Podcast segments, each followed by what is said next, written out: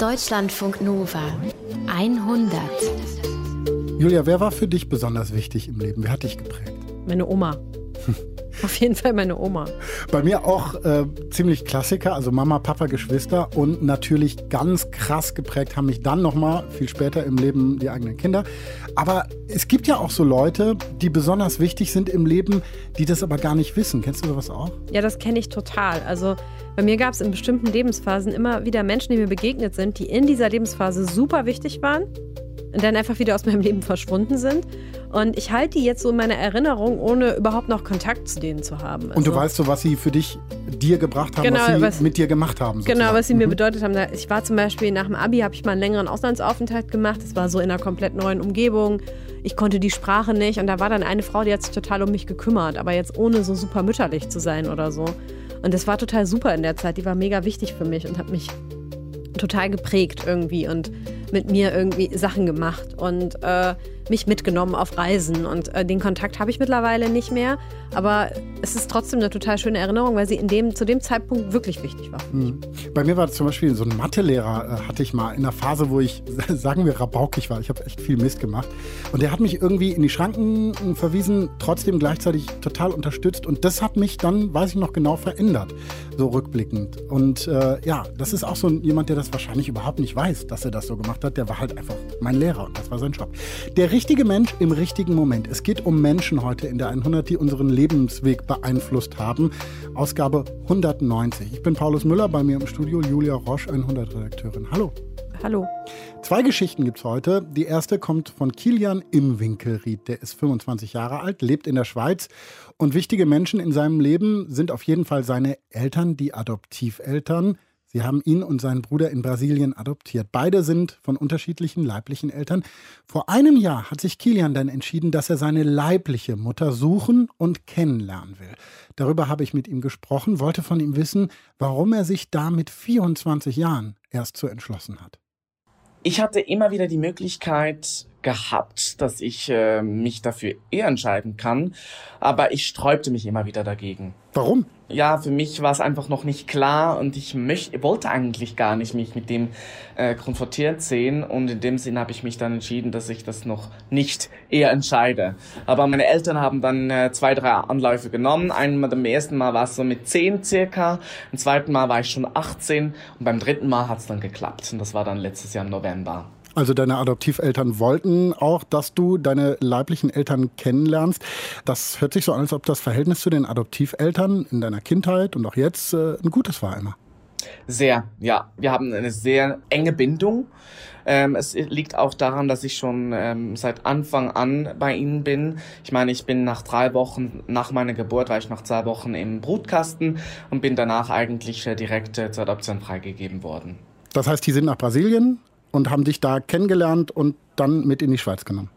So ist es, genau. Man hat noch äh, diverse Abklärungen gemacht und in dem Sinne ist, äh, wenn das alles in Ordnung war, ähm, hat man mich direkt mitgenommen und seit daher bin ich dann in der Schweiz im, im Kanton Wallis in den Bergen aufgewachsen. Wie war denn das, da aufzuwachsen? Ähm, ja, ich, ich lebe oder ich lebte, ich wohne jetzt nicht mehr dort, ähm, seit ich ausgezogen bin, in, in, zuerst in einer Wohnung, dann haben wir ein Haus gebaut und äh, das ist ja sehr üblich für diese Gegend, es stehen sehr viele Einfamilienhäuser dort. Ja, umgeben von einer wunderschönen Berglandschaft, ähm, links und rechts, also es ist so ein Tal und ich lebte da auf 1050 Meter und in dem Sinne ich hatte eine sehr unbeschwerte und schöne Kindheit, bis ich dann eigentlich in die Schule kam. Und dort war es dann nicht immer einfach, auch wegen meiner Hautfarbe, wegen meinem Anderssein, auch vom Charakter her. Ähm, in dem Sinne, ja, Du hast gesagt, du hast eine andere Hautfarbe. Das heißt, relativ von Anfang an war dir klar, dass deine Eltern nicht deine leiblichen Eltern sein können. So ist es. Und sie haben es mir eigentlich auch seit dem Zeitpunkt, wo man so sich ein bisschen unterhalten kann, wo man als Kind anfängt, Sachen zu verstehen. Zum Beispiel, wieso kann man das und darf man das nicht machen, weil das die Konsequenz ist. Und zu diesem Zeitpunkt haben sie dann eigentlich mir auch gesagt, schau Kilian, du bist nicht von uns, also du, ich habe dich nicht geboren. Ich hatte dann auch nachgefragt, aber wieso denn nicht und so und wieso bin ich da? Man hat mir eigentlich ganz ehrlich und offen und transparent gesagt, die Situation war. Natürlich nicht so detailliert, wie ich es jetzt kenne, sondern einfach schau, deine leibliche Mutter konnte nicht für dich sorgen. Man hat dich abgegeben, damit es du besser hast. Und das stimmt ja immer noch so. Und so war es auch. Und für mich war dann das äh, kein Problem. Und äh, ja, so ging es dann weiter. Du hast gerade das Anderssein angesprochen und dass das mit der Schule sozusagen auch Probleme für dich mit sich gebracht hat. Was waren das für Probleme? Ja, man hat mich gemobbt in dem Sinne, ähm, weil ich eben äh, dunkelhäutig war. Gab es denn noch andere dunkelhäutige oder anders aussehende Menschen bei dir in der Schule? Nein, das eben nicht. Ich war wirklich mit meinem Bruder, der natürlich jünger war, nicht mit mir in der Klasse war, war ich mit Abstand äh, der Einzige, der so aussah, nicht nur im Dorf, sondern auch in der ganzen Gegend oder im Kanton ist es eigentlich äh, im deutschsprachigen Kanton Wallis, also wir haben ja zweisprachige Teile und ich bin im deutschen Teil aufgewachsen und dort gab es eigentlich keine dunkelhäutigen Leute. Es gab schon einzelne, aber nicht direkt mit mir zusammen in der Klasse oder äh, die man so äh, kannte. Da war also einmal dieses Gefühl, anders zu sein. Dann berichten ja ganz, ganz viele Menschen, die adoptiert worden sind, davon, dass sie immer wieder das Gefühl hatten, ihnen fehlt auch was. Ein Stück ihrer selbst, ein Stück Identität. Hattest du dieses Gefühl auch? Das hatte ich teils auf jeden Fall, ja. Und das war aus dem Grund, weil ich Interessen hatte oder habe, die nicht mit den Kindern übereinstimmt. Also man hat ja als Kinder hat man so ähnliche Interessen. Der eine spielt Fußball, äh, der andere geht gerne dort oder macht unternimmt so gerne dort und ich habe mich dann entschieden, dass ich äh, weder Fußball spiele noch sonst etwas und ging dann eigentlich in einer Tanzschule und nahm Hip-Hop-Unterricht und war der einzige äh, Mann, also der Hahn im Korb sozusagen. Und man verurteilte mich deswegen ganz stark und äh, man mobbte mich eigentlich zunehmend wirklich nur wegen meinem Charakter, meinem Offensein, meinem Temperament, was sich äh, die Kinder oder auch die Leute allgemein nicht so gewöhnt waren, weil das nicht üblich für diese Gegend ist. Auch allgemein für die Schweizer, die eher ähm, ja, nicht alle, man, ich kann jetzt da nicht alle darin pauschalisieren, aber viele Leute sehen das ein bisschen enger in dem Sinne und ich bin da viel, viel offener und meine Familie ist sowieso sehr speziell. Ich meine, meine Mutter ist Niederländerin, also meine Adoptivmutter. Mein Vater ist zwar aus dem Kanton Wallis, ist aus diesen Verhältnissen gewachsen, aber er ist auch schon immer sehr offen für andere Kulturen gewesen und deswegen stand äh, der Adoption bei ihrer Entscheidung gar nichts entgegen, weil sie sich äh, einfach ein Kind wünschten und ihnen war egal, wie es aussah, äh, egal welche Hautfarbe, egal wie es sein würde. Und in dem Sinne, ja, war es halt nicht immer einfach, bis ich dann in die Pubertät kam, wo es dann ein bisschen schlimmer wurde und ich in dem Sinne auch in ein tiefes Loch gefallen bin, ähm, Depressionen hatte, durch das, dass ich eigentlich ähm, in die Psychiatrie, Jugendpsychiatrie damals eingewiesen wurde. Ähm, das war 2010, war ich für einen Monat, war ich intensiv dort und äh, es hat mir eigentlich gezeigt, dass ich mich eigentlich gar nicht rechtfertigen muss und ich eigentlich mich auch nicht für andere Kinder oder andere Menschen in meiner Umgebung mich ändern muss, sondern so sein sollte, wie ich bin. Und diejenigen, welche das schätzen und akzeptieren, an denen sollte ich mich halten und die anderen sollte ich vergessen. Und zu dem Ganzen gehört ja wahrscheinlich dann eben auch der Schritt dazu, deine Mutter dann jetzt wirklich kennenlernen zu wollen. Du hast ja schon gesagt, es gab zwei Anläufe, wo deine Eltern gesagt haben, hey, willst du nicht, wir könnten mal nach Brasilien. Dann kam die Entscheidung, ich möchte das machen. Wie seid ihr das angegangen? Wie kann man das überhaupt machen, dann seine Mutter finden und so? Äh, meine Eltern sind ja dieses Jahr 30 Jahre verheiratet.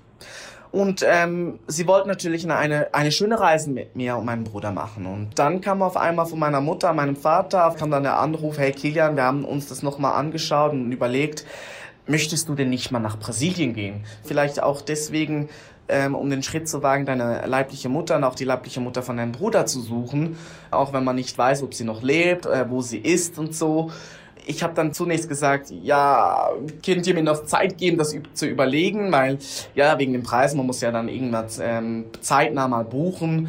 Und ähm, ich habe dann eigentlich nach drei, vier Tagen, nachdem ich mich selber reflektiert habe und, und auch mit meinen Freunden gesprochen habe, habe ich eigentlich gesagt, ja, ich glaube, das braucht es jetzt zum den inneren Kreis, zum inneren Kampf der immer in mir schlummerte, zum dem ein Ende zu setzen oder den Kreis zu schließen, mhm. wo ich dann eigentlich zugestimmt habe, hey, lass uns das angehen. Und ich habe natürlich nicht gewusst, wie und wo oder wie ansetzen. Das war natürlich sehr offen. Also, was hattet ihr denn für Hinweise, was hattet ihr denn für Fakten in der Hand, die euch äh, helfen würden, deine Mutter zu finden? Also meine Adoptivmutter hatte damals zusammen mit meinem äh, Adoptivvater haben sie bei dem Kinder- und Jugendrichter dort verlangt, dass man irgendwelche Unterlagen zu meiner leiblichen Mutter äh, zur Verfügung stellt, eben äh, sozusagen eine Sozialversicherungsnummer oder irgendetwas, welche äh, ihren Namen, äh, ihr Alter, äh, meine leiblichen Großeltern eigentlich äh, darstellt, dass ich etwas habe, wenn ich später irgendwann äh, meine leibliche Mutter suchen möchte. Und ich hatte ja immer die Nationalität Brasilien hatte ich immer gehabt. Und ähm, ja, in dem Sinne war es so, dass ich das dann natürlich zum Anlass genommen habe, habe die Dokumente von meinen Eltern angefordert und habe dann mich im Internet auf die Suche begangen. Ich hatte zuerst nur Google aufgesucht, oder habe da verschiedene Namen gesehen. Ich sage, irgendwie sieht man da nichts. Und irgendwann hatte ich es eigentlich aufgegeben gehabt und habe ich gesagt, jetzt, jetzt mache ich nochmal einen Anlauf und habe dann eigentlich einen Artikel gefunden der Los Angeles Times der äh, darauf hinwies, dass eine Frau namens Ana Paula Arcangelo dos Santos, Alter 47, wie sie es ja auch letztes Jahr war, dass sie in einem Interview war.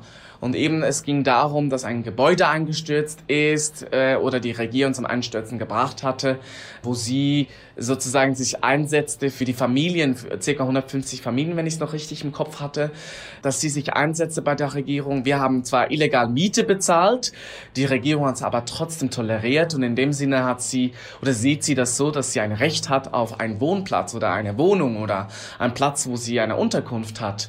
Und sie hat damit dann bewirkt, zusammen mit anderen Frauen und Familien, dass äh, Zelte zur Verfügung gestellt wurden. Und man hat dann eigentlich gesagt, eben Anna Paula, äh, die äh, vielfache Mutter, äh, die sogar schon Enkelkinder in ihrer Obhut hat. Ja, und ich habe dann noch kein Bild gesehen, aber ich habe gedacht, hm, könnte sein, oder das was? könnte so ein bisschen, könnte sein. Und habe dann ein bisschen mehr geforscht und da äh, stieß dann direkt einmal drauf auf einen Artikel äh, der Foglia de São Paulo, der Stadtzeitung von São Paulo. Und dann habe ich ein Bild gefunden äh, aus diesem Interview von einer äh, brasilianischen Journalistin, die das Ganze dann geschrieben hat. Ein Bild, das mich dann geschockt hatte, weil Warum? da war eine Frau, die sah so aus wie ich.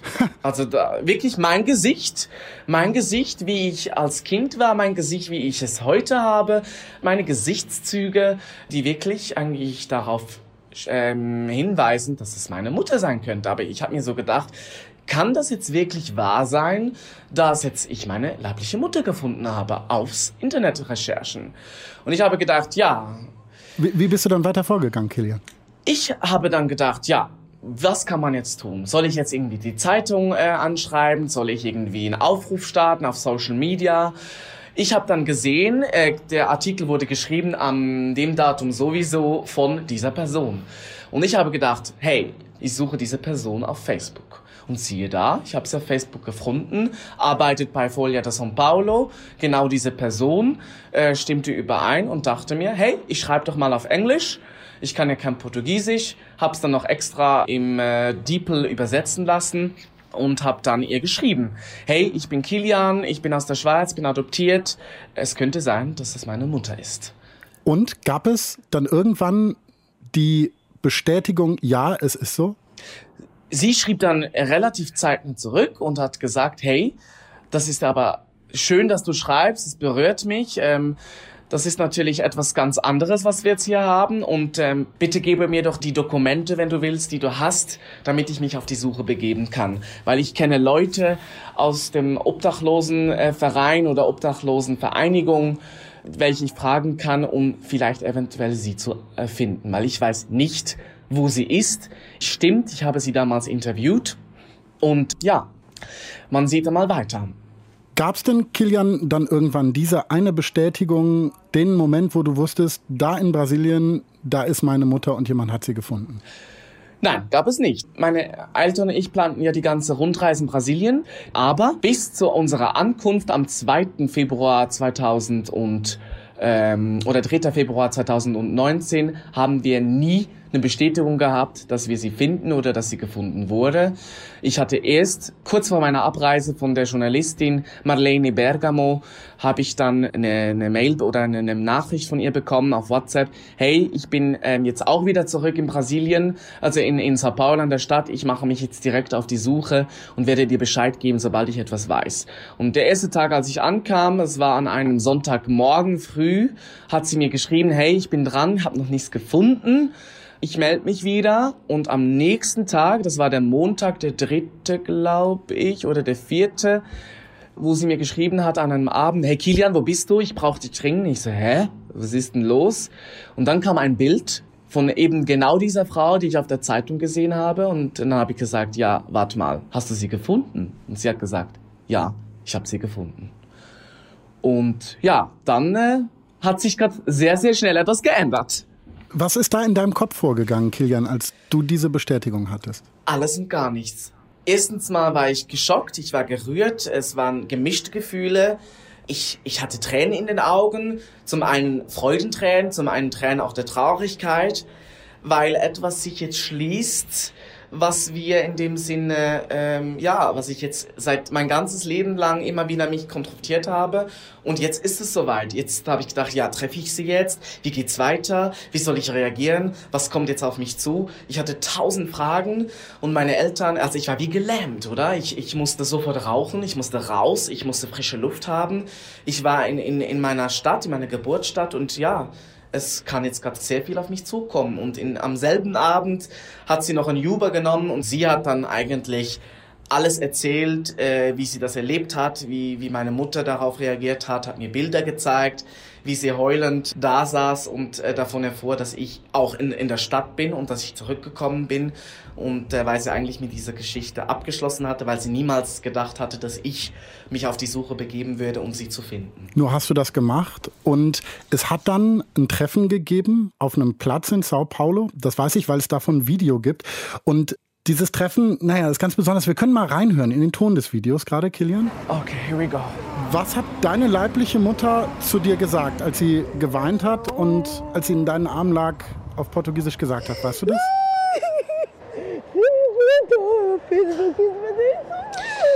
Sie hat in dem Sinne äh, mir gesagt, Kilian, es tut mir leid, es tut mir so leid, mein Sohn, äh, du bist endlich da. Es tut mir so leid, was passiert ist. Ich wollte dich nicht weggeben, aber ich musste. Bitte verzeihe mir. Kannst du mir jemals verzeihen? Also das hatte sie, glaube ich, mehr als zehnmal wiederholt und, und unter Tränen immer das wiederholt und gesagt. Was war deine Antwort? Meine Antwort war das wenige Portugiesisch, das ich kannte, habe ich gesagt, tudo bem, tudo bem, alles gut, alles gut. Ich habe dann gesagt, es sei dir verziehen. Ich, ich, kann nicht mehr als das sagen. Also du wolltest ja, dass es mir besser geht und äh, das war's ja auch. Und ja, ich war in dem Moment so perplex und äh, so versteinert zuerst auch, aber ja, es rührt mich jetzt wieder. Ich muss mich gerade ein bisschen zusammenreißen. Das verstehe ich gut. Ähm, schon die Erinnerung alleine ist immer ganz, ganz ähm, ganz intensiv in dem Sinne, ja. Du hast dann deine Mutter kennengelernt. Wie lebt die in Brasilien?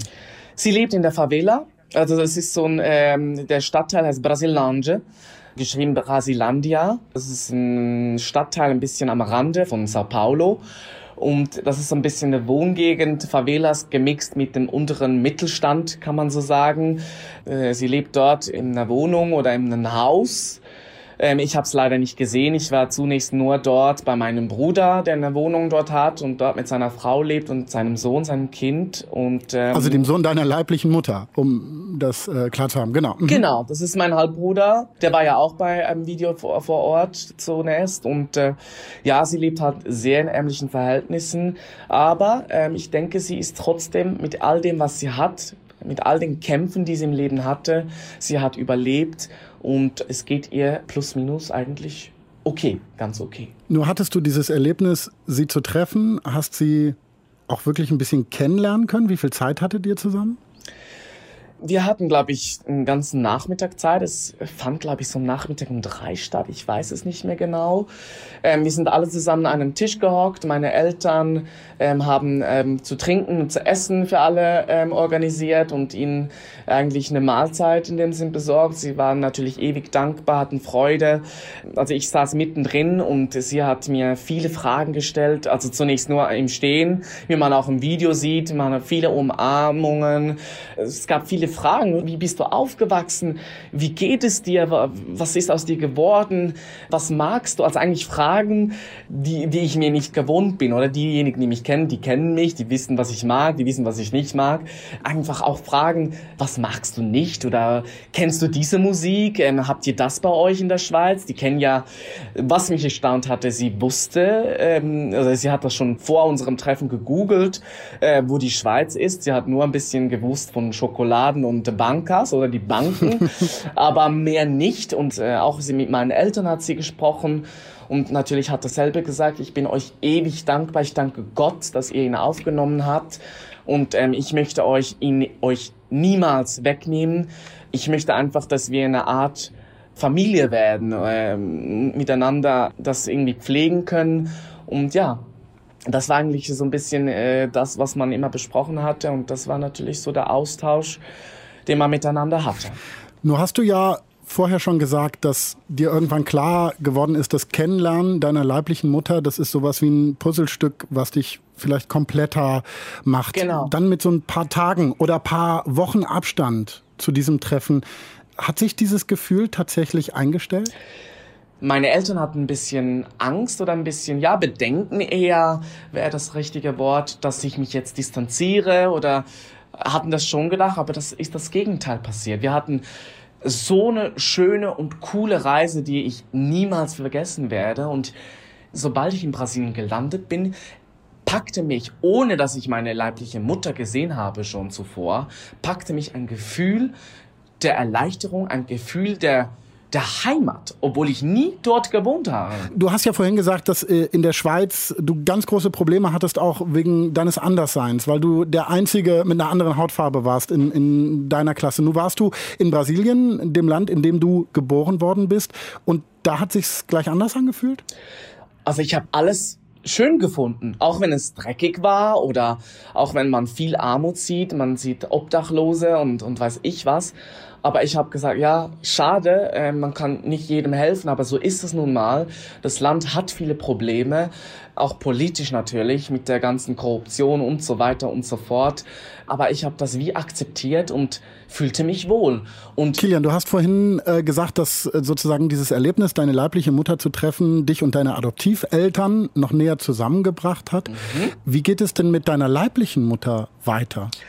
Mit meiner leiblichen Mutter habe ich jetzt wirklich jeden Tag Kontakt. Wir schreiben auf WhatsApp, sie schreibt mir jeden Tag, sie schreibt auch meiner ähm, Adoptivmutter. Also meistens bleibt es nur beim Hallo, wie geht's, was machst du, ähm, gibt es Neuigkeiten, mehr nicht, aber in dem Sinne ähm, hat sie natürlich äh, jetzt auch einen Platz in meinem Herzen gefunden, auch meine ganzen Geschwister. Ich bin immer wieder in Kontakt mit ihnen, und äh, das erfüllt mich damit großer Freude. Und ähm, meine Eltern und ich unterstützen sie auch finanziell. Also wir äh, bezahlen ihr umgerechnet 100 Euro im Monat. Das sind irgendwie über 450 Reais oder so damit sie mehr Geld zur Verfügung hat, um genügend Essen zu haben. Und ihr geht es auch gut. Und sie ist, Gott weiß wie froh, dass sie mich jetzt hat und dass ich sie unterstütze. Wirst du sie denn wieder besuchen? Ich werde ähm, sie besuchen wieder. Ich werde mit meiner Freundin, meiner guten Freundin, die auch aus Brasilien ist, werde ich gemeinsam mit ihr im Dezember nach Brasilien reisen, werde dort ein paar Tage in Sao Paulo verbringen, mit meiner leiblichen Mutter, mit meinen Geschwistern. Wir werden zusammen essen, wir werden zusammen feiern und ähm, wir werden dann auch äh, weiterfliegen nach Florianopolis, das das Ibiza von Brasilien ist. Wir haben dort eine Airbnb und werden dort ähm, vier, fünf Tage verbringen und danach geht sie zu ihrer Familie, die sie dort noch hat, meine Freundin, und ich werde dann weiterreisen zurück zu meiner leiblichen Mutter, werde dort noch ein, zwei Nächte verbleiben, um noch alleine äh, mal auch den Alltag äh, meiner Geschwister mitzuverfolgen, mal mit ihnen auf Arbeit gehen oder die Kleinen zur Schule begleiten, einfach mal ihr tägliches Leben mal anschauen. Kilian, es geht ja heute um wichtige Menschen im Leben in der 100. Du hast ja naja, sagen wir mal, mehr wichtige Menschen im Leben seit einiger Zeit. Mhm. Was bedeutet das für dich, wichtige Menschen im Leben und wer sind die? Wichtige Menschen, äh, zunächst als Definition für mich selbst, sind Menschen, die egal was für einen Scheiß du machst, egal wie du bist, egal ähm, wie du dich in gewissen Fällen entscheidest, die für dich da sind, in guten und in schlechten Zeiten, mit dir lachen, mit dir heulen, dir Ratschläge geben, ob du sie magst oder nicht, die einfach für dich da sind. Und zudem gehören einfach Familie, das heißt meine Eltern und mein Bruder und natürlich die Freunde, die sich nie von mir ähm, aus irgendwelchen Gründen abgewendet haben. Und auch ganz wichtig, Leute, mit denen man vielleicht mal einen Monat nicht sieht, aber wenn man sie sieht, dass es wie gestern war. Und in dem Sinne auch äh, meine leibliche Mutter, meine gesamte Familie, meine Geschwister, die jetzt neu in mein Leben eingetreten sind, die werden jetzt immer einen sehr wichtigen Teil in meinem Herzen einnehmen. Klar sind sie nicht in der Form, ähm, sie können für mich da sein, weil die Probleme, die ich hier habe, kann ich mit ihnen so direkt nicht besprechen. Aber ich weiß, dass wir uns jetzt haben und dass wir ja, hoffentlich uns äh, immer wieder mal sehen können. Und ja, wer weiß, was alles noch auf mich zukommen wird. Kilian, dir eine wirklich tolle Zeit in Brasilien mit deiner, naja, sagen wir mal, neuen alten Familie. Danke, dass du mit uns gesprochen hast.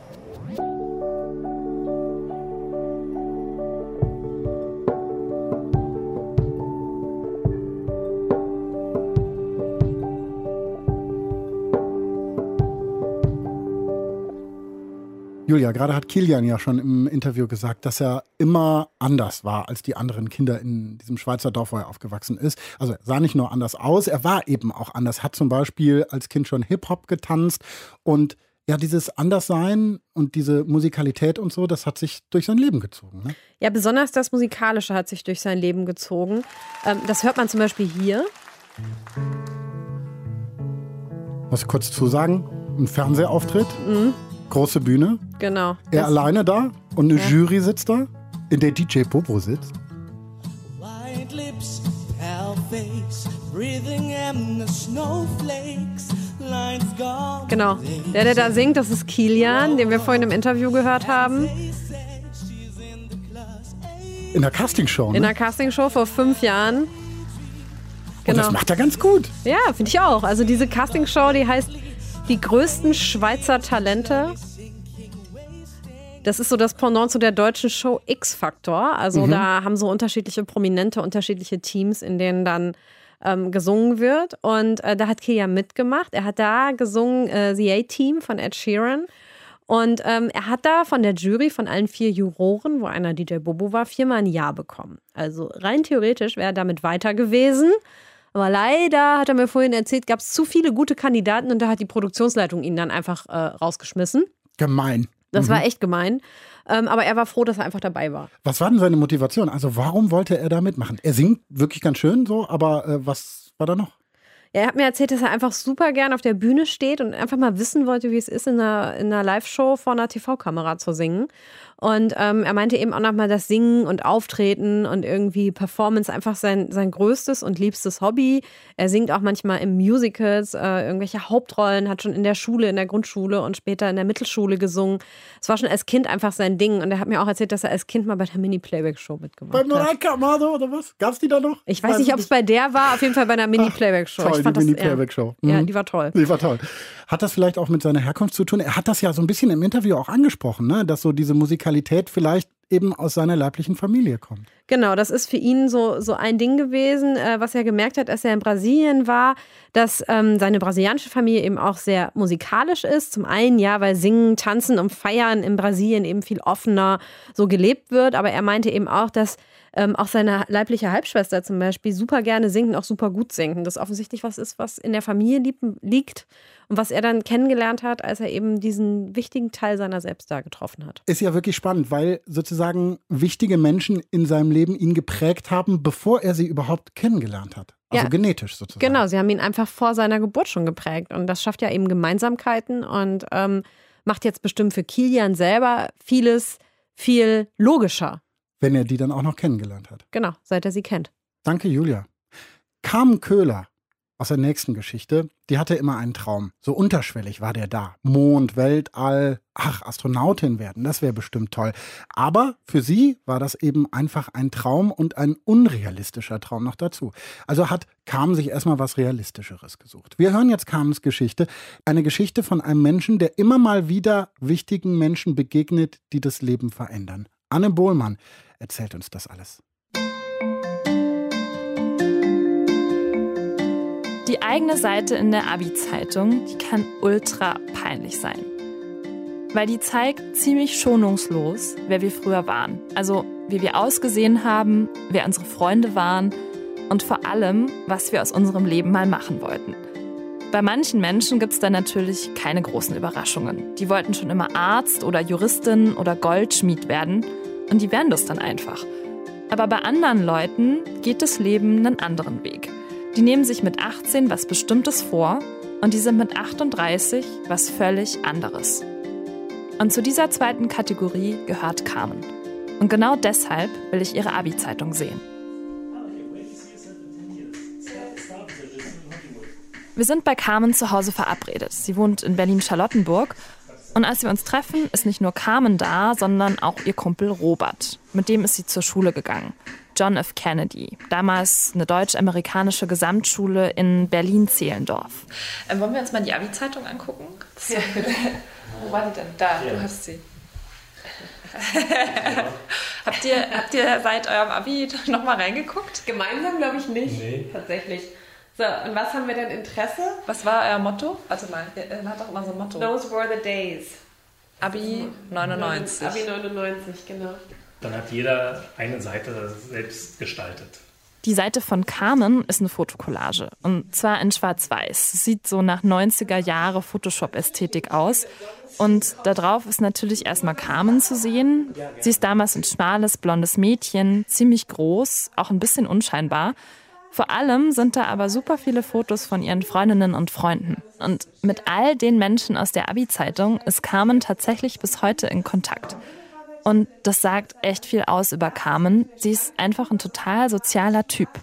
So eine, die Freundschaften pflegt und sich um andere kümmert und sich auch von anderen Unterstützung holt. Und genau das hat für sie auch am Job immer eine wichtige Rolle gespielt. Ich mache das ganz gerne, dass wenn ich mich entscheide zu irgendwas, dass ich das dann mache und durchziehe und dann gucke, solange es mir gut geht dabei. Und wenn ich merke, okay, jetzt muss ich was ändern, dann, dann setze ich mich mit Leuten zusammen oder ich finde, dass man da sehr viele Impulse bekommt und immer gucken kann, dann auch aufs Bauchgefühl hören kann, um zu gucken. Und dann merke ich so, wenn auf, der, auf den Moment warte ich irgendwie, wenn ich merke, okay, das Richtige wird gesagt und so, wenn ich spüre, jawohl, das, das kann ich mir total gut vorstellen, dann merke ich, dass die Leidenschaft irgendwie angefeuert wird und das möchte ich dann machen. Und Carmens allererste Leidenschaft, die steht auch hier in der Abi-Zeitung. Da habe ich Where do you see yourself in 10 years? Das ist genau als eine Star-Visagistin in Hollywood. Ja, das klingt erstmal ein bisschen irre, aber das ist Carmens Jugendtraum. Sie will einfach Maskenbildnerin werden. Am liebsten beim Film. Sie möchte piratenlange Bärte ankleben oder sich vielleicht sogar für Star Trek irgendwelche Aliens ausdenken, weil Carmen ist ein riesen Star Trek-Fan und sie ist eine Frau der großen Träume. Deswegen, klar, die Raumfahrt zu den Sternen aufbrechen oder zumindest mal zum Mond fliegen, das findet Carmen ziemlich cool. Aber als Berufswunsch, nee, da bleibt Carmen doch eher realistisch. Und mit der Maskenbildnerei hat sie tatsächlich schon Erfahrung. An ihrer Schule ist Carmen sowas wie die inoffizielle Schulmaskenbildnerin. Es gibt immer viele Musicals auf dem Programm und einmal gibt es das Broadway-Musical Into the Woods. Da geht es um ein Paar, das von einer Hexe verflucht wurde die spielt Carmens Freundin Lillian. Und ähm, Carmen hat mich immer geschminkt. Und da haben wir immer so viel gelacht. Und äh, ja, das war dann so der Start unserer Freundschaft. Das erste Versuchsobjekt. Es gibt Vorher-Nachher-Fotos von dieser Aufführung. Und das ist schon ziemlich beeindruckend, wie Carmen ein freundliches Mädchen mit Stupsnase wie Lillian zu einer fiesen Hexe macht. Die hat dann so eine riesige Hakennase und auch sogar eine Warze drauf. Für diese Schulmusicals gibt es manchmal Unterstützung von Profimaskenbildnerinnen. Die kommen von der Deutschen Oper in Berlin. Carmen fragt die aus, um mehr über den Job zu erfahren. Und obwohl die sie warnen, so vom vielen Sitzen und den Besenreißern, bleibt Carmen dabei. Sie will Maskenbildnerin werden. Und damit ist Carmen in ihrem Freundeskreis tatsächlich die einzige, die einen klaren Berufsweg vor Augen hat. Und weil sie das Abi dafür eigentlich gar nicht bräuchte, geht sie die restliche Schulzeit dann ziemlich entspannt an. Sie ist auch eine ziemlich mittelmäßige Schülerin. Und nach dem Abi fängt sie direkt mit der Ausbildung zur Friseurin an. Das ist Voraussetzung für die Maskenbildnerei. Und in dem Friseursalon trifft Carmen dann den ersten Menschen, der ihr Leben verändern wird. Dieser Friseursalon ist auf dem Berliner Kudamm, The Art of Hair. Und wer da reinkommt, der steht damals vor so einer Rezeptionstheke aus gebürstetem Metall, ziemlich fancy. Und hier muss Carmen richtig schuften. Für ziemlich wenig Geld. Gerade war sie noch auf Abi-Reise, ist mit ihrer Clique um die Häuser gezogen und plötzlich hat sie eine 60-Stunden-Woche. Sie sitzt dann lange Abende im Salon und übt Haarschnitte. Und das Ganze für gerade mal 400 D-Mark, also so 200 Euro pro Monat im ersten Lehrjahr. Also hat mir, ich, das ich noch, als du deine, deine Ausbildung gemacht hast, da, hast du mir auch leid getan. Also wir alle studiert, ne? Ein entspanntes, entspanntes Leben äh, und haben wahrscheinlich sogar mit, mit so Studentenjobs äh, besser über die Runden gekommen, als, äh, was, was Carmen für einen richtig, richtigen Knochenjob da äh, bezahlt wurde. Diesen Salon, den gibt es heute nicht mehr, aber so um das Jahr 2000 rum, da kommt da das gehobene Publikum hin. Also Schauspieler, Politiker und Professoren. Und an genau diesem Ort zwischen Scheren und Rundbürsten, da schneidet Carmen eines Tages einem Stammkunden die Haare. Einem Wirtschaftsprofessor von der Berliner Humboldt-Universität. Und er hatte dann gefragt, sind ja Friseurin, was, was lesen Sie denn? Und habe ich gesagt, ich lese Fermats letzten Satz. Und das ist ein Buch über mathematischen Beweis. Und da war er ganz verwundert. Also, wie interessiert Sie Mathematik? Und dann meinte ich, ja, und ich dachte auch mal, wenn ich studieren würde, würde ich Mathe studieren, aber ich glaube, dass ich dazu nicht das Zeug besitze. Und dann meinte er so, ja, aber wenn man das Interesse hat an Mathe und den Spaß daran, dann sollte man das auf jeden Fall machen, weil es viel zu wenig Leute gibt, die das wirklich machen wollen. Und daraufhin hat er dann immer wieder mir irgendwelche Matheprogramme mitgebracht oder mich halt jedes Mal motiviert äh, und bestärkt darin, dass ich das machen soll. Dieser Professor, der bringt Carmen tatsächlich ins Grübeln. Sie mag Mathe zwar, das Logische dahinter, das begeistert sie richtig. Mit einem Kumpel philosophiert Carmen damals auch immer mal wieder über mathematische Probleme und in der Schule war sie sogar eine Weile im A-Kurs. Das ist das höchste Level. Aber mehr traut sie sich nicht zu. Und das liegt ironischerweise auch an der Schule. Und in der Zeit habe ich auch ich, ziemlich viel im Unterricht gequatscht. Und dann immer, wenn ich gequatscht habe, wurde ich dann rangenommen. Und dementsprechend hat es das dann auch ein bisschen negativ verstärkt, weil ich dann natürlich die Antworten nicht wusste. So, und jetzt kommt auch noch was anderes dazu. Es gibt nämlich einiges, was sie an ihrer Situation damals stört.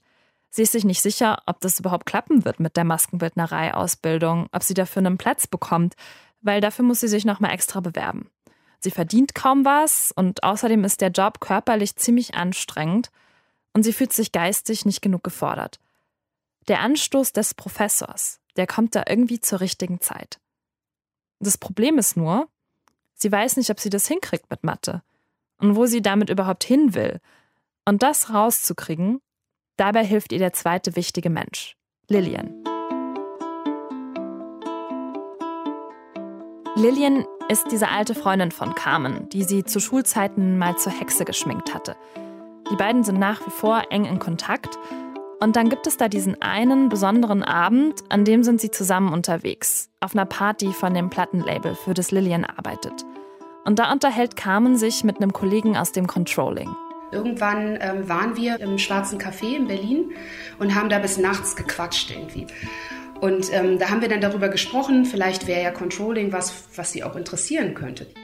Also sie ist sehr strukturiert und äh, ist auch ein super Coach für sowas und hat dann aufgeschrieben, was so meine verschiedenen Bereiche sind, wo ich gut drin bin und so. Und dann am Ende kam raus, Carmen, du musst Mathe studieren. Und dann, es war dann morgens um sechs, glaube ich, im schwarzen Café und dann war ich so, okay, dann mache ich das wohl. Und dann habe ich das gemacht. Und dann habe ich das gemacht. So wie Carmen das hier erzählt, klingt das wie eine total einfache Entscheidung. Also Stärken, Schwächen, Strich drunter, fertig. Ganz so einfach war das wahrscheinlich nicht. Aber Carmen ist ja ziemlich gut darin, sich Unterstützung zu holen. Diese Nacht im schwarzen Café mit Lillian, die verändert Carmens Leben komplett. Weil Carmen schreibt sich tatsächlich zum nächsten Semester für Mathematik ein, an der Freien Universität in Berlin. Ihre Friseurausbildung ist da schon vorbei. Und sie hat dann plötzlich ein völlig neues Leben. Ich war halt dann so, wie, ich muss nur, ich muss nur vier Stunden am Tag zur Uni? Wie toll ist das denn? Ne? So. Das war schon ein absoluter Luxus nach so einer Ausbildung. Ja, das ist hier ganz gut zu hören. Für Carmen ist es damals eine Zeit der absoluten Freiheit. Sie geht viel feiern, aber trotzdem sitzt sie in jeder Vorlesung, auch morgens um neun. Und sie muss sich ganz schön durchbeißen. Am Anfang des Mathestudiums dachte ich auch, ich schaffe es auf keinen Fall. Also, oh, ich habe diese Formeln, habe ich halt komplett geliebt, aber ich hatte, äh, ich hatte halt immer noch das Gefühl, dass ich es nicht schaffe, ne? Und dass ich es nicht kann. Und ja, da muss man dann erstmal langsam reinwachsen. Ja, und das dauert, aber Carmen wächst rein, sie strengt sich an und im Laufe des Studiums wird sie immer besser. Nur ein Problem, das ist immer noch nicht so ganz gelöst. Und zwar, wo will sie eigentlich hin mit Mathe? Carmen ist jetzt Studentin. Und das bedeutet eben nicht nur mehr Freizeit und mehr Feiern, sondern auch mehr Freiheit im Kopf. Diese Idee mit dem Controlling aus der Nacht am schwarzen Café, die überzeugt sie mittlerweile nicht mehr. Carmen denkt jetzt größer, manchmal sogar wieder ganz groß. Da ist dieser Traum vom Mond und von den Sternen wieder da. Und zwar so präsent, dass sie sogar Leuten aus dem Studium davon erzählt. Aber klar, ist total unrealistisch. Es gibt aber noch diesen zweiten Traum, der deutlich realistischer klingt. Nämlich Flugzeuge, das Fliegen an sich, die Technik dahinter. Und darauf stößt sie, als sie bei ihrem Kumpel Oliver zu Besuch ist. Er ist die dritte Schlüsselperson, die Carmens Leben eine neue Wendung gibt. Da war ich beim Kumpel zu Hause und der hatte so die Flugrevue da liegen mit den Kampfflugzeugen und so. Also ganz kurz, die Flugrevue, das ist ein Magazin über Luft- und Raumfahrt. Und dann war da auch irgendwie Cape Canaveral, wo immer die Raketen starten. Und dann dachte ich auch, es ist halt spannend in Florida, dann da beim Cape Canaveral mit den ganzen Wetter und so mit den Wolken, ist ja dann abhängig, wie die starten können und sowas. Und ähm, das fand ich total spannend. Und Carmen denkt sich da, zum Fliegen braucht man ja eine anständige Wettervorhersage. Und Wolken fand Carmen auch schon immer toll. Und so kommt sie auf ihr Nebenfach, die Meteorologie. Flugrevue, das habe ich noch nie gehört. Das klingt großartig. Ich auch regelmäßig gelesen. Ich auch so mal, wenn eine andere Zeitschrift gelegen hätte. ja. Ja, das klingt wirklich ziemlich lustig. So als ob Carmen einfach auf jede Idee von außen sofort aufspringen würde. So ist es natürlich nicht. Also klar, sie reagiert auf Anregungen von anderen und auch auf kleine Dinge, aber die müssen zur richtigen Zeit kommen. Und Oliver und die Flugrevue, die kommen irgendwie zur richtigen Zeit und bringen Carmen einen großen Schritt in Richtung Luft- und Raumfahrt. Wetter und Flugzeuge, das ist einfach ihr Ding. Und als ein Kollege ihr vorschlägt, einen Doktor zu machen, an genau dieser Schnittstelle, da wird tatsächlich so eine Stelle ausgeschrieben. Also es hat sich immer alles sehr, sehr gefügt, so was ich mir halt gewünscht habe. Es ist dann eigentlich immer ganz gut eingetreten, ja. Mhm. Und witzig, dass da aber schon wieder jemand war, der Ja. so eine Idee hatte davon, was Ja. für dich gut sein könnte. Ja. Carmen ist jetzt so Anfang 30 und sie hat schon einiges geschafft. Aus der Friseurin ist erst eine Mathestudentin geworden und dann aus der Mathestudentin eine Doktorin in der Physik der Atmosphäre. Und inzwischen arbeitet sie beim Deutschen Wetterdienst. Und es gibt aber diesen Traum, der Carmen schon seit vielen Jahren begleitet. Der Traum vom Mond. Und jetzt kommt dieser Traum wieder hoch.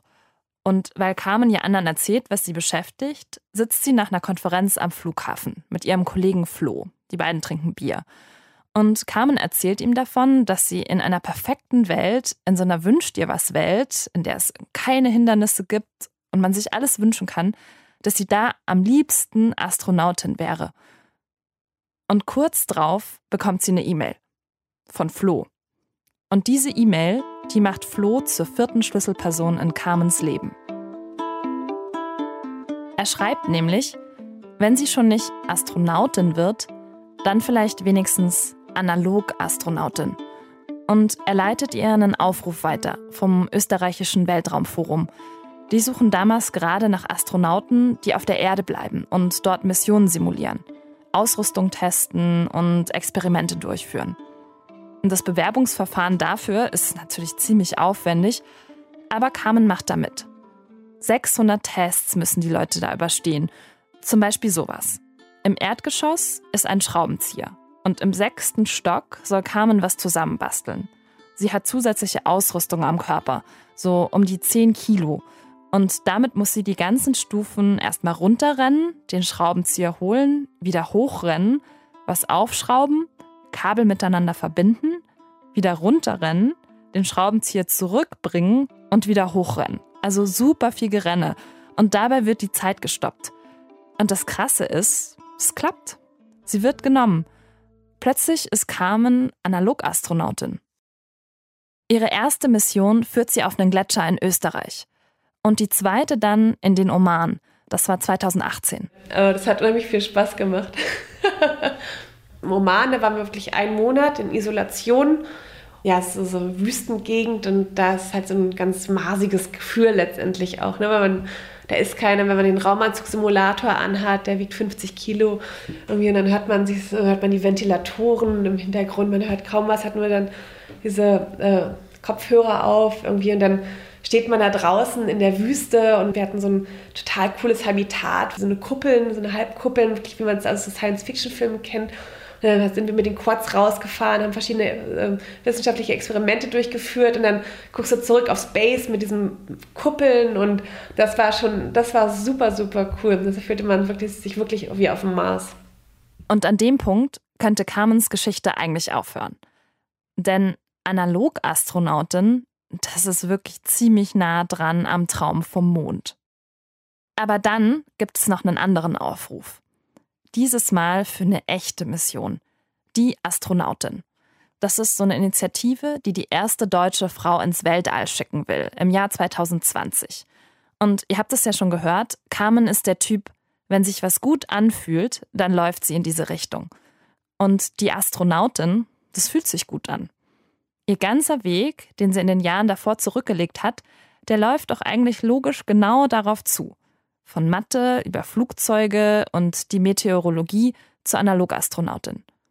Eigentlich hat sie sich immer weiter spezialisiert dafür, irgendwann mal wirklich ins All zu fliegen. Aber eine Sache ist dieses Mal anders.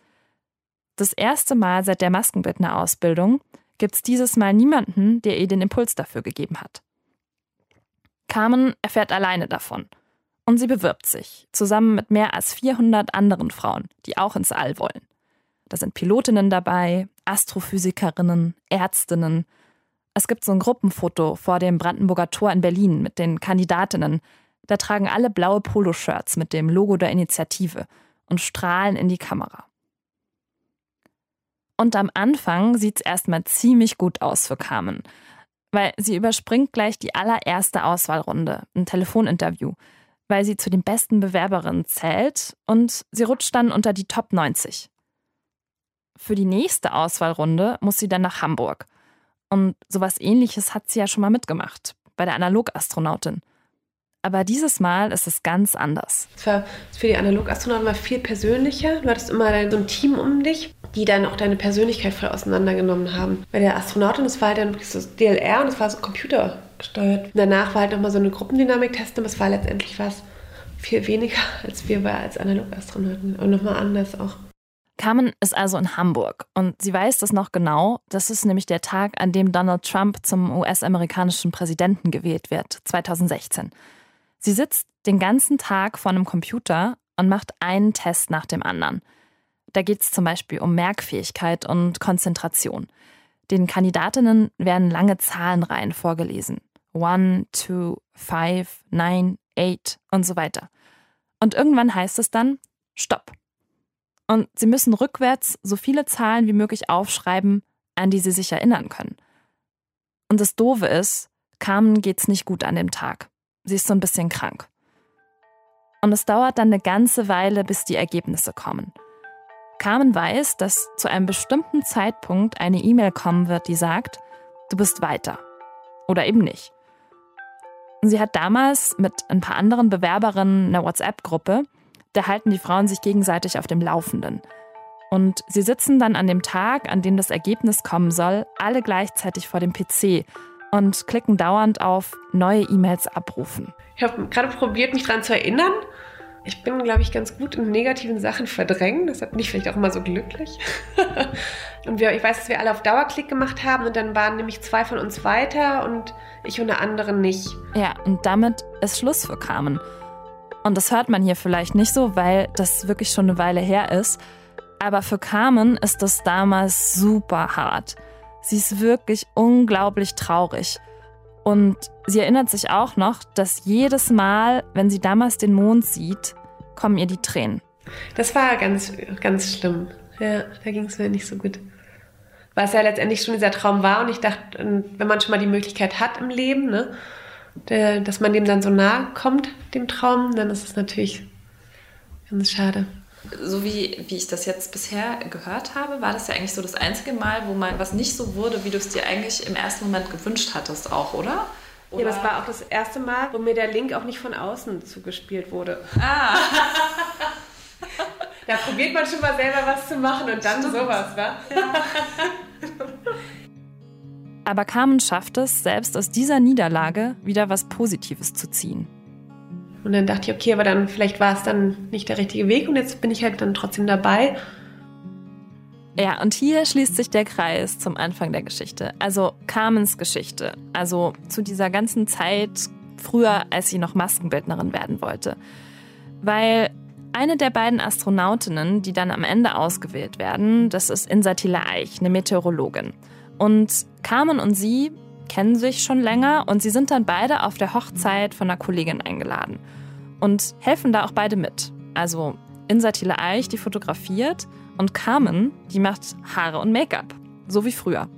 Und die beiden verstehen sich total gut und als Carmen am Ende raus ist aus diesem ganzen Bewerbungsprozess für die Astronautin, da fragt Insa sie, ob sie nicht für sie die PR machen möchte.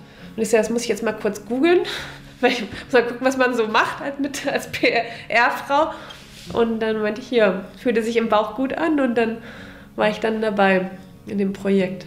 Ja, also wieder was völlig Neues. Und diesen neuen Abschnitt in Carmens Leben, dass es den gibt, das ist wirklich ziemlich schräg, weil hier kommt ja wirklich alles zusammen. Carmen hat erst Mathe studiert, dann wurde sie Analoastronautin, hat sich vergeblich als die Astronautin beworben und dann bringt gerade die Maskenbildnerei-Erfahrung mit Haaren und Make-up sie wieder auf einen neuen Weg. Und heute unterstützt Carmen also andere Frauen auf deren Weg ins All. Sie ist da unter anderem für das Bildungsprogramm von Die Astronautin zuständig. Und ja, das klingt jetzt erstmal mäßig spannend, so ein bisschen nach Trostpreis. Aber der Job macht sie mehr zu einer richtigen Astronautin, als es auf den ersten Blick aussieht. Zum Astronautendasein gibt es zwei verschiedene Facetten zum einen ist man natürlich dieses Abenteuerlustige und dieses und die Welt von oben zu sehen und dieses, diese ganze Action dahinter auch und dann mit in der Rakete zu sitzen, das ist sicherlich super cool, ein Lift-Off und das andere finde ich ist halt, dass man als Astronaut auch eine Riesenverantwortung der Menschheit gegenüber hat und dass man ein gutes Vorbild ist. Und dadurch, dass ich jetzt das Bildungsprogramm von die Astronautin leite, kann ich halt quasi die eine Seite von dem Astronautendasein ausleben.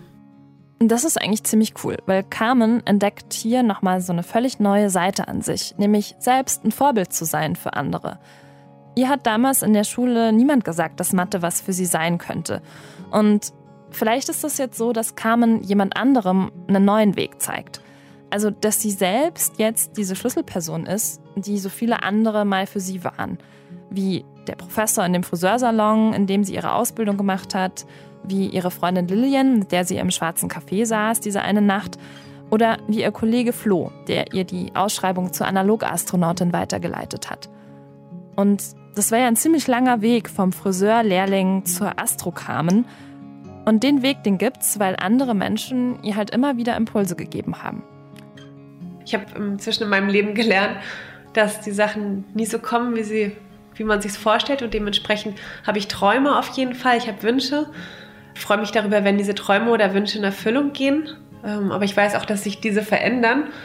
Und ich, ich, finde, man geht immer irgendwie den Weg und wenn das dann eine neue Tür sich öffnet, guckt man halt mal rein. Und ich lasse mich da auch ganz gerne treiben eigentlich.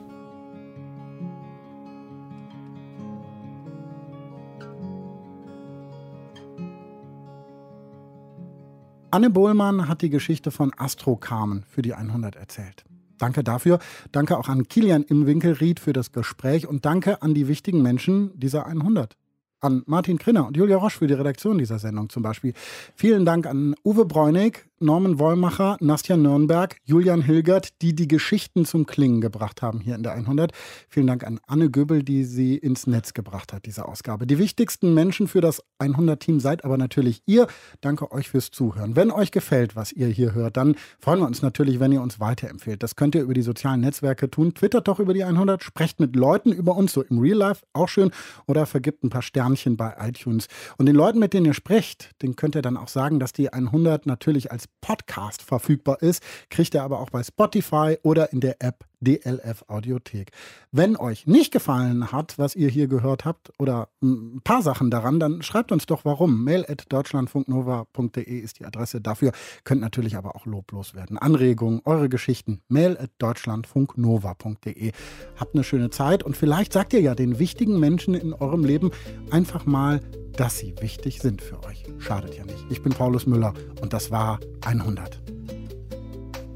Die Geschichte von Carmen, die konnte ich in der 100 erzählen, weil ein alter Schulfreund von Carmen an die 100 geschrieben hat. Er ist nämlich ein Riesenfan der Sendung und hatte sowas geschrieben wie, ihr sucht doch immer nach ungewöhnlichen Lebensläufen, ihr müsst Carmen kennenlernen, meine alte Schulfreundin. Die war in allem, was sie in ihrem Leben gemacht hat, immer super untypisch. Von Anfang an als Friseurlehrling bis hin zu einer Frau, die ja in der Luft- und Raumfahrtbranche arbeitet heute. Ja, und dann habe ich eben Carmen gemeinsam mit ihrem alten Schulfreund Robert und ihrer Schulfreundin Lillian in Berlin getroffen und ja, mir ihre Geschichte angehört. Und was sehr spannend war, war, dass Robert sich an einen Satz eines Mathelehrers meinte zu erinnern, der sinngemäß sowas gesagt haben soll wie, egal was Carmen macht, es soll nichts mit Mathe zu tun haben. Es hat sich dann aber herausgestellt, dass dieser Satz tatsächlich nie so gefallen ist, aber dass er sehr wohl so hätte fallen können. Ach so, ich nochmal. Den Traum vom Astronauten, ja, den hatten wir schon mal in der 100 ganz angefangen hat es eigentlich mit dem 14. Geburtstag, als ich auf meine Eltern einen Feldstecher geschenkt bekommen habe und mit mehrmals Durchschauen gemerkt habe, man kann nicht nur zum, zum Nachbarfenster reinschauen, sondern auch nach oben. Und dann war dieser magische Augenblick, wo man dachte, wow, äh, der Mond zum Beispiel im Feldstecher zeigt auch schon viele Details, was er mit dem freien Auge kaum wahrnimmt eigentlich. Und da bin ich ein bisschen mit diesem astronomischen Virus angesteckt worden. Der Mann, den wir hier gehört haben, das ist Gernot Grömer. Und der hatte als Kind einen ähnlichen Traum wie Carmen Köhler. Gernot Grömer wollte unbedingt ins All fliegen. Darum hat er dann Astronomie studiert, hat in den USA bei der NASA an einer Summer School teilgenommen. Zwischendurch, da hat er einen ganz ähnlichen Job wie Carmen Köhler gemacht. Er war auf dem Mars, allerdings nur fast, nämlich bei einer simulierten Mission in der Wüste in Utah. Die ganze Geschichte könnt ihr hören in 100 Ausgabe 151. Vordenken heißt sie. Einen Schritt voraus. Deutschlandfunk Nova 100. Jeden Sonntag um 16 Uhr. Mehr auf deutschlandfunknova.de.